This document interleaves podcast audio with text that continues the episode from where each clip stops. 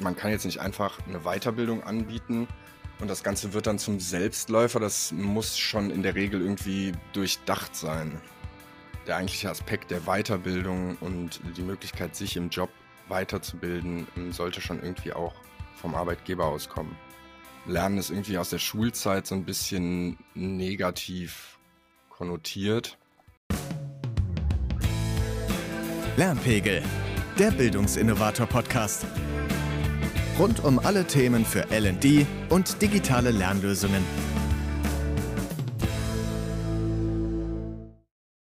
Eine große Herausforderung für Unternehmen ist momentan ja der Fachkräftemangel. Du bist quasi als Arbeitgeber gefordert, dich gut am Markt zu positionieren und deinen potenziellen Mitarbeitern möglichst viel zu bieten.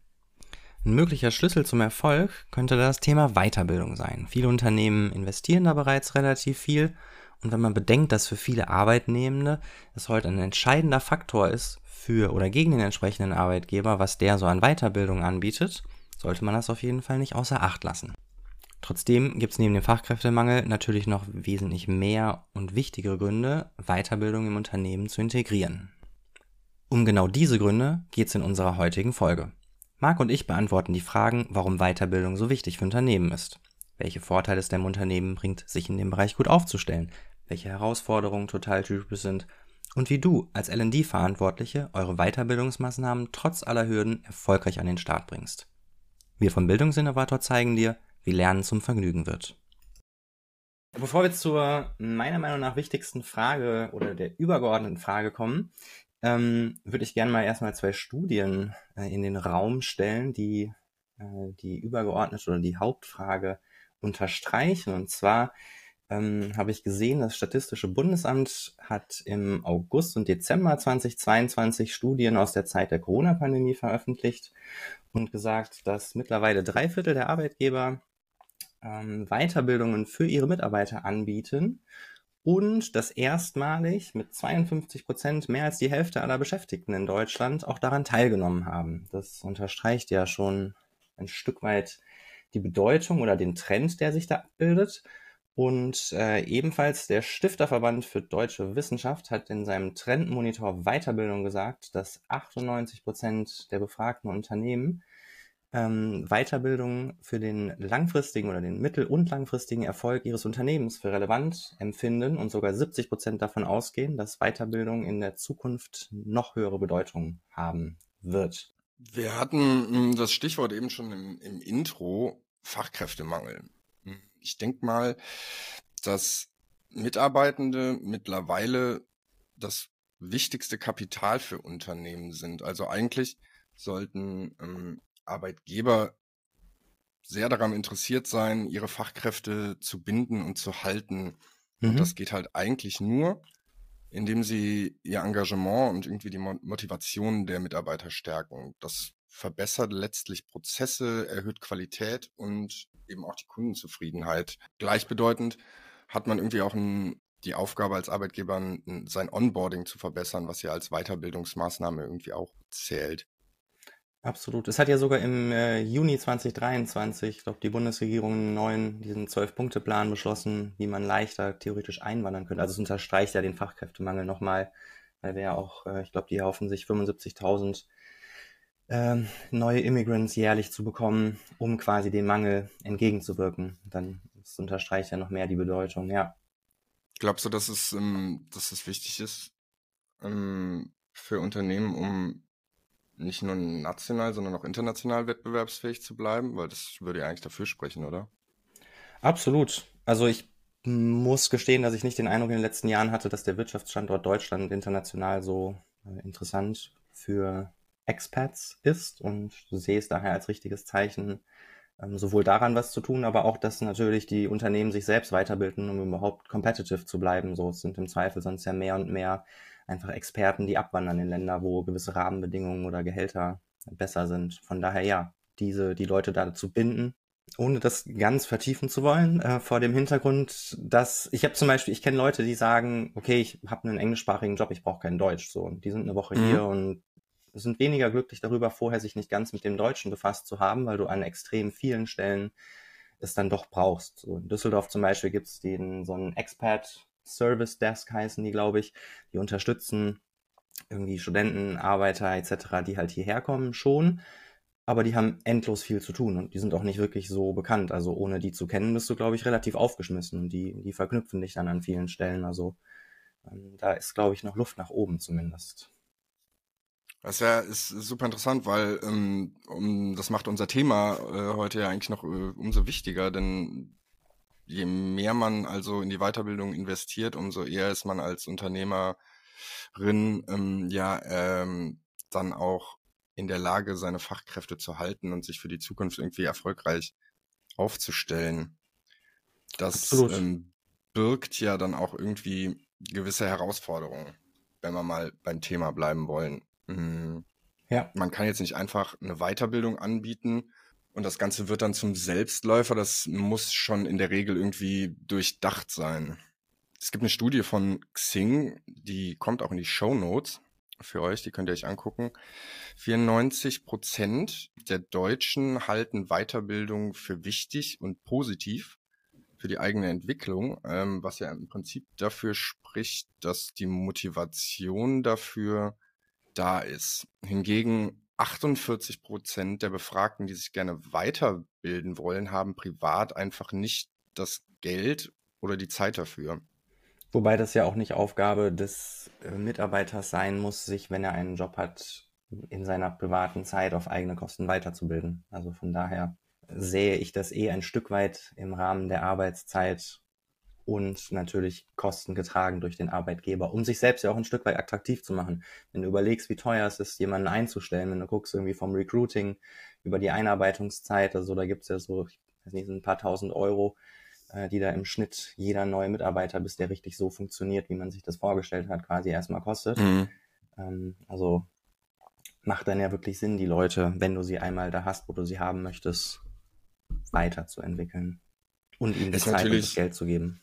Genau, wie du sagst, also es sollte nicht Aufgabe irgendwie eines äh, ähm, Mitarbeitenden sein, sich in seiner Freizeit irgendwie ähm, noch mit Arbeitsthemen zu beschäftigen. Klar, wenn man jetzt irgendwie total motiviert ist und sagt irgendwie so, ich habe heute irgendwie was auf der Arbeit ähm, gelesen, gehört, äh, gesehen, das finde ich total interessant, das gucke ich mir irgendwie nach Feierabend nochmal an oder so, das ist ja das eine, aber jetzt irgendwie im Feierabend ähm, eine Fortbildung für 950 Euro zu machen, ist natürlich das andere. Ne? Also ähm, da gibt es natürlich zwei, ähm, zwei Wege, die man da gehen kann. Aber ähm, das eigentliche, der eigentliche Aspekt der Weiterbildung und die Möglichkeit, sich im Job weiterzubilden, ähm, sollte schon irgendwie auch vom Arbeitgeber auskommen.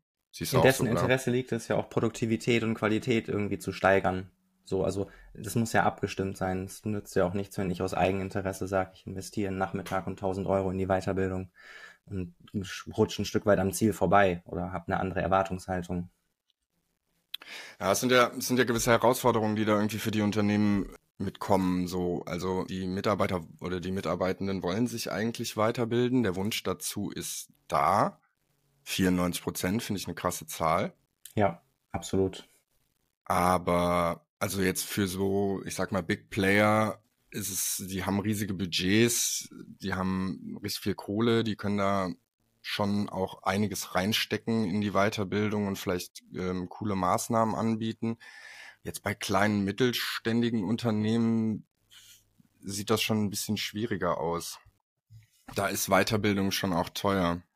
Ja, klar. Ist natürlich alles dann relativ, aber verstehe auch, dass es dem Big Player leichter fällt, im Zweifel auch seine eigene Academy irgendwie auf die Beine zu stellen und dort genau zielgerichtet für die spezifischen Abteilungen das anzubieten, was notwendig ist. Wohingegen das kleine Unternehmen natürlich erstmal den individuellen Bedarf festlegen muss und sich dann wahrscheinlich jeweils einen Coach sucht und da enorm viele Kosten dranhängen, also sowohl auf Seiten des Coaches als auch Ausfall des Mitarbeiters, die Zeit, die da investiert werden muss. Ähm, das ist sehr aufwendig, ja. Und dann kommen natürlich noch die unterschiedlichen Bedürfnisse dazu. Ne? Der eine will irgendwie ähm, die Fortbildung am liebsten online machen, der andere offline. Ähm, der eine will Experte werden, der andere irgendwie in die Führungsebene aufsteigen. Da sind ganz viele verschiedene Bedürfnisse irgendwie an die Lernenden geknüpft und auch gleichzeitig entstehen dadurch ganz viele Herausforderungen für die Verantwortlichen im L&D-Bereich oder auch im HR-Bereich, dass sie da diese verschiedenen Bedürfnisse ähm, und Herausforderungen irgendwie angehen für die Leute. Denn dazu kommt ja auch, Lernen ist irgendwie aus der Schulzeit so ein bisschen negativ konnotiert und wird, ähm, ja, keine Ahnung. Also ich denke sehr ungern an die Lernzeiten in meiner Schulzeit zurück. Ich weiß nicht, wie es dir da geht, wohingegen ich irgendwie jetzt heute ähm, ganz gerne mich irgendwie in Weiterbildung und Fortbildung stürze, weil es halt irgendwie Themen sind, die mich interessieren im, im Unternehmen. Kann mich dem Stichwort Lernkultur. Ja, im Hinblick auf die Schule kann ich mich da vollkommen anschließen. Muss zugeben, dass mir auch schon Weiterbildungen begegnet sind, die mir weniger gefallen haben, aber das steht ein Stück weit oder steht ein Feld ein Stück weit mit den individuellen Bedürfnissen und sobald du wahrscheinlich mehr als zwei oder drei Leute in der gleichen Weiterbildung hast, die irgendwie aus dem gleichen Unternehmen sind, sind da schon ein Stück weit so unterschiedliche Ausrichtungen notwendig, dass man die halt nicht alle über einen Kamm scheren kann und dann ist automatisch ja irgendwie ein. Das ist ja ganz interessant, äh, wenn du da aus dem Nähkästchen plaudern willst. War das denn eine, nee, eine sagen, also, die du, die du selber dir ausgesucht hast, oder war das eine, die dir im Prinzip übergestülpt wurde? Also grundsätzlich muss ich sagen, dass ich mit der Weiterbildung sehr zufrieden war und da recht viel mitgenommen habe. Dadurch bedingt, dass aber Führungskräfte aus ein und demselben Unternehmen aus natürlich sehr unterschiedlichen Abteilungen da drin saßen, sind da einfach unterschiedliche Bedürfnisse. So der eine führt irgendwie ein Programm oder ein inhaltliches Team und der andere halt zwei Leute in der Buchhaltung. Und dann hast du irgendwie automatisch natürlich irgendwie Dinge, die für den einen notwendig sind und für den anderen weniger. So, das, da gibt's halt so pauschale 0815 Dinger, die natürlich irgendwie alle mal gehört haben sollten, aber ähm, sobald es dann marginal spezifischer wird, schaltet man oder habe ich zumindest an ein paar Punkten sicherlich mal abgeschaltet oder mich mhm. weniger abgeholt gefühlt, aber wohl wissend, dass das so war. Also will da jetzt nicht ähm, meinen damaligen Arbeitgeber kritisieren. das kann ich verstehen, das würde ich auch nicht wollen. Ähm, aber da kommt man ja direkt irgendwie schon wieder auf einen dieser, dieser Punkte, die wir jetzt irgendwie unter den Herausforderungen, sage ich mal, ähm, ähm, abgespeichert haben. Also wir haben zum einen das Thema Zeit in Geld, dann das, was du irgendwie gerade tatsächlich damit ja schon eigentlich zusammengefasst hast, nämlich, dass es einfach diese individuellen Bedürfnisse und Bedarfe der Mitarbeitenden gibt. Alle unter einen Hut zu kriegen, ist halt manchmal schwierig, ne, weil sich verschiedene Mitarbeitende irgendwie zu verschiedenen Themen weiterbilden wollen und nicht irgendwie eine Fortbildung gleich alles abdeckt. Dann irgendwie das Thema Lernkultur. Ist sie äh, gesund oder vielleicht ähm, weniger gesund und ähm, fehlendes technisches Know-how oder auch Ausstattung für Online-Schulungen. Ne? Heißt ja nicht, dass jedes kleine mittelständische Unternehmen für jeden Mitarbeitenden iPads, Laptops, ähm, alles Mögliche zur Verfügung stellen kann für solche Online-Schulungen. Ne? Mit welchen Schritten könnte man denn erfolgreiche Weiterbildungsmaßnahmen so an den Start bringen? Hast du eine Idee? Also was ich grundlegend ähm, eben ja schon ein Stück weit angerissen habe oder wir durch meinen Exkurs, ist, dass, glaube ich, der Bedarf einfach mit den Mitarbeitern geklärt werden muss. Also dass du auf individueller Basis mit den Leuten sprechen musst, ähm, um zu schauen, was notwendig ist und dann entsprechend dir im Zweifel, wenn du es intern nicht abbilden kannst, einen Coach holst, der halt für dein Unternehmen, sei es online, offline, hybrid, den Leuten die, die entsprechende Maßnahme quasi an die Hand gibt und auch der kann sich dann ja nochmal mit der entsprechenden Fachabteilung auseinandersetzen, wo da wirklich die Bedürfnisse sind. So, das wird ja oft auch über die Personalabteilung irgendwie eingekauft, die mhm. im LD-Bereich zuständig sind, aber ja nicht, nicht alle Details kennen, die notwendig sind. Mhm, das ähm, Problem dabei ist halt irgendwie so, dass es natürlich irgendwie alles ein bisschen teurer werden kann. Ne? Die, die Lösung, die du gerade angesprochen hast, eben irgendwie zu versuchen, da externe Dienstleister reinzubringen, die vielleicht beraten, eben auch auf die verschiedenen Bedürfnisse der Lernenden irgendwie eingehen können, da irgendwie passende Pakete schnüren können, um individuelle Lösungen anzubieten. Und dann kannst du immer noch schauen, ob du vielleicht noch ein paar Euro sparst, indem du nicht deine Leute nach äh, Buxtehude schickst, sondern halt sagst, okay, wir machen das online. Mhm. Im Rahmen der Pandemie haben ja sicherlich die meisten mittlerweile, viele, nicht die meisten, ähm, einen Laptop oder einen Rechner zu Hause oder irgendeine Art auch mal aus dem Homeoffice zu arbeiten. Und das sollte ihnen ja technisch mittlerweile auch ermöglichen, an einer Weiterbildung von extern teilzunehmen. Dass das natürlich nicht unbedingt immer State of the Art ist, gar keine Frage. Aber Das ist ja schon mal ein Schritt in die richtige Richtung, der das sicherlich erleichtert.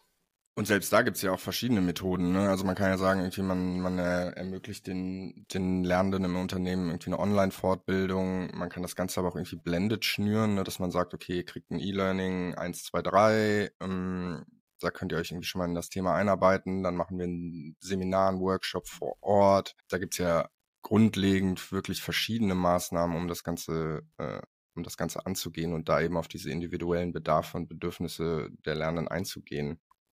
Genau. Und dann ist natürlich die Frage, wie muss ich die Mitarbeiter noch zusätzlich motivieren?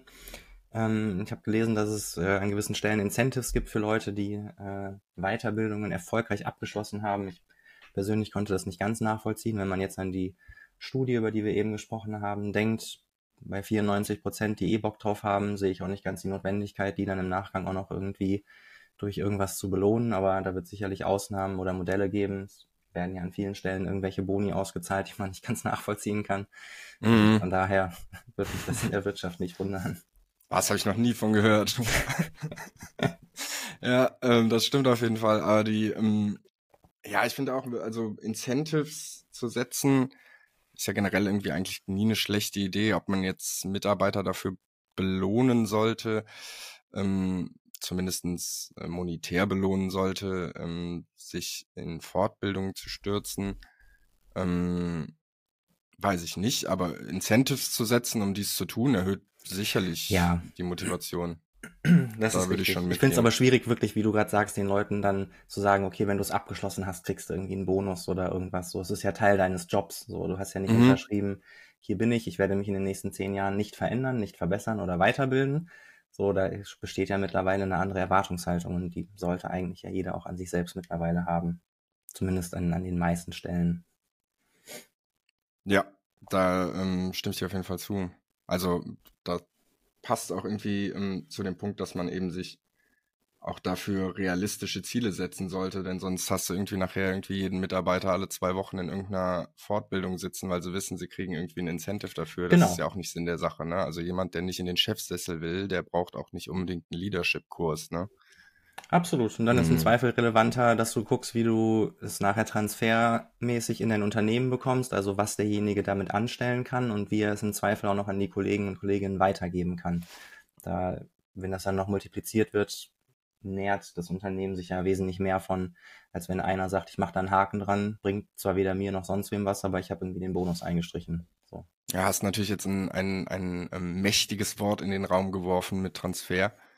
Hm, das ist natürlich irgendwie so, dass ähm, ja, die, die Kirsche auf der Sahne, diese, was sich jedes Unternehmen am besten ab, äh, oder am liebsten ab dem ersten E-Training wünscht, ne, dass direkt der Transfer in den Arbeitsalltag passiert. Das ähm, ist natürlich mit, mit einer Maßnahme oft nicht getan, ne, sondern Lernen sollte da irgendwie als Grundlage dienen und erst, wenn man das irgendwie ein bisschen in seinen Arbeitsalltag im, einbringen kann und in die Arbeitserfahrung, dann macht es das erst erfolgreich. Ne? Also dieser Transfer von irgendwelchen Inhalten passiert meistens über Zeit und über Wiederholung und über Wissensabfrage und Einbindung in die Prozesse und so weiter und so fort. Ne?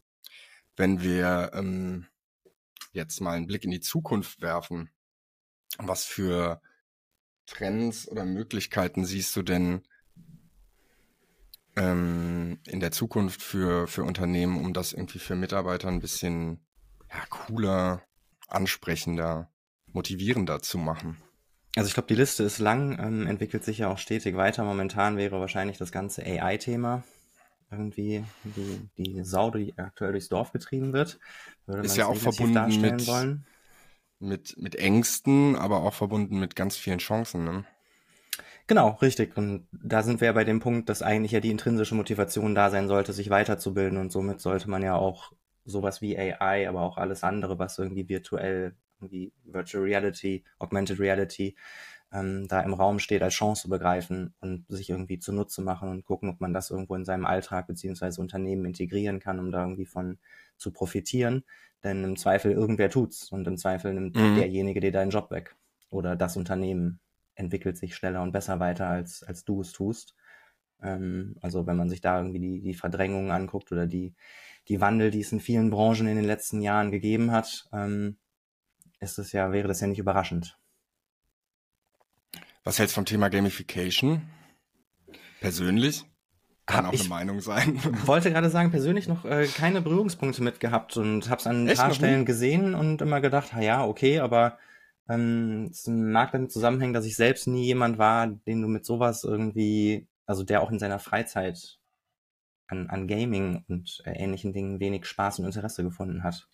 So, Mhm. Also ich war im Zweifel wahrscheinlich eher, eher draußen in irgendeiner Sportart oder so, als dass mich Gaming interessiert hätte. Und gehe aber trotzdem davon aus, dass wenn mir im Zweifel sonst trockene Inhalte natürlich präsentiert würden, die Gamification mh, das spannender verpacken oder verkaufen könnte, gar keine Frage. Also will das damit nicht diskreditieren. Ich Ich glaube, das ja. ist ein persönliches Empfinden. Kann mir aber auch Mhm. vorstellen, dass das ein altersgruppenspezifisches Ding ist. Also wenn man irgendwie an, sagen wir mal, Leute, die sich dem Ende ihrer beruflichen äh, Laufzeit nähern, denkt, würde ich auch dahingestellt lassen, wie leicht die sich auch damit tun. Also allein vor dem Hintergrund, dass die ja wahrscheinlich schon mal die erste Barriere mit der, dem Computer und der Technik und VR, AR etc. haben und hätten.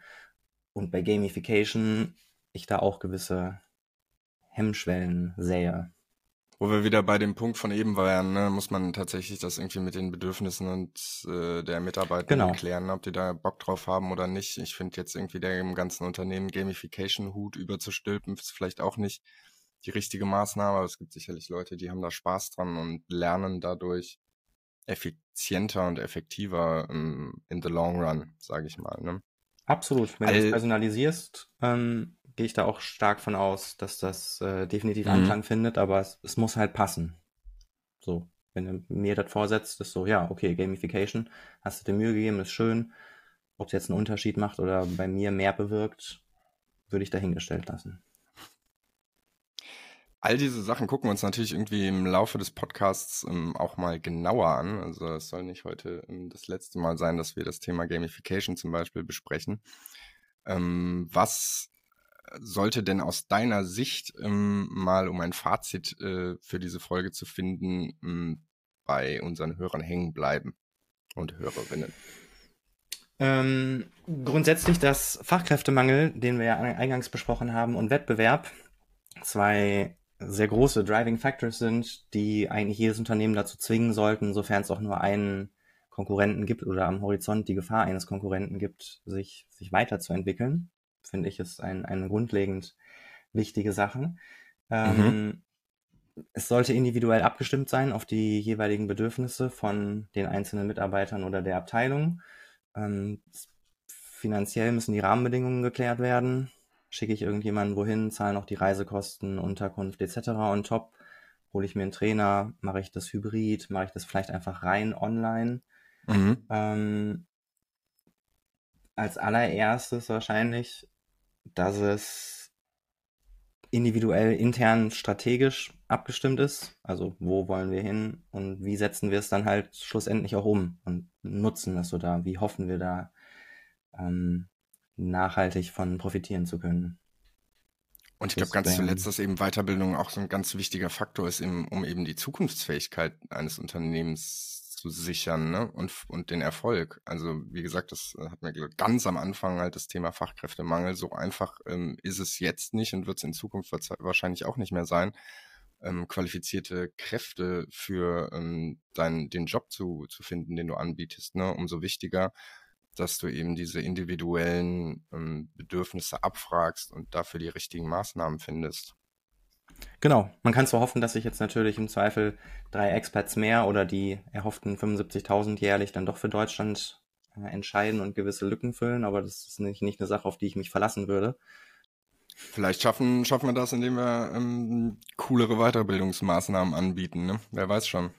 Wenn die Weiterbildungskultur und die Lernkultur äh, in den Unternehmen besser wird, wird das auch ähm, Ja, interessanter für, für ähm, externe Kräfte, die nach Deutschland kommen wollen. Das denke ich Klar. auch. dazu beitragen tut es auf jeden Fall, ja. Und damit sind wir auch schon am Ende unserer ersten Folge angelangt. Vielen Dank an dich, lieber Marc. Hat sehr viel Spaß gemacht. Wir hoffen, auch dir da draußen hat das Thema gefallen. Du konntest was für dich und deine LD-Arbeit mitnehmen.